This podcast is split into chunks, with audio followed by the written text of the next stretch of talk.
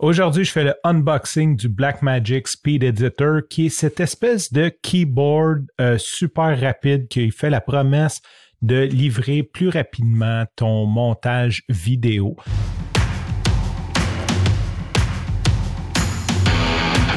Il aime le code. Il faut que la communication soit codée, mais de façon claire et transparente. La rigidité, c'est pas pour nous. Mon nom est Francis parent et vous écoutez le Sandro Show. Mais le plus important, c'est qu'il est bélier pas si tu le sais, mais je fais de plus en plus de podcasts vidéo, je fais de plus en plus de montage vidéo. Je suis quand même, je me considère débutant, mais j'apprends tous les jours des nouvelles techniques. Et bien sûr, comme tu sais peut-être, je suis pas le gars qui facture à l'heure. Et si tu factures à l'heure, tu te dis pourquoi investir comme 400 dollars dans un clavier qui va me faire aller plus vite quand je vais perdre de l'argent? Mais quand tu factures au résultat, aller plus vite et offrir une meilleure qualité plus rapidement à tes clients, c'est quelque chose d'important.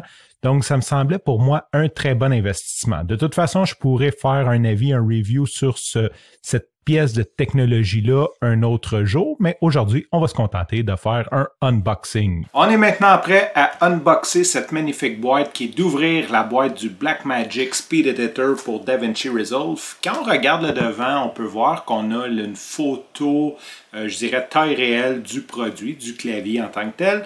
Sur les côtés, rien de spécial. En arrière, on a la liste des fonctionnalités euh, que peut nous offrir ce micro. Allons-y avec l'ouverture de la boîte maintenant.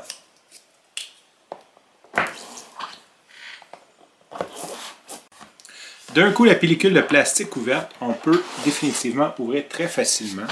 On peut voir une belle protection en mousse, le clavier en tant que tel, et un petit livre de démarrage, des collants Software Installer et des collants Blackmagic, ainsi que DaVinci Resolve 16. On peut avoir un training gratuit, une carte pour un training gratuit, et un câble USB-C à USB-C, j'imagine, pour brancher le clavier. D'ailleurs, le clavier est Bluetooth, donc euh, on peut l'utiliser Bluetooth ou USB-C. Première impression du clavier du DaVinci Resolve Speed Editor, c'est un clavier qui semble bien construit, très pesant. Les touches semblent des touches mécaniques qui remontent bien. J'aime la sensation. Ici, ce qu'il appelle le jog wheel, la roulette pour se déplacer dans les timelines.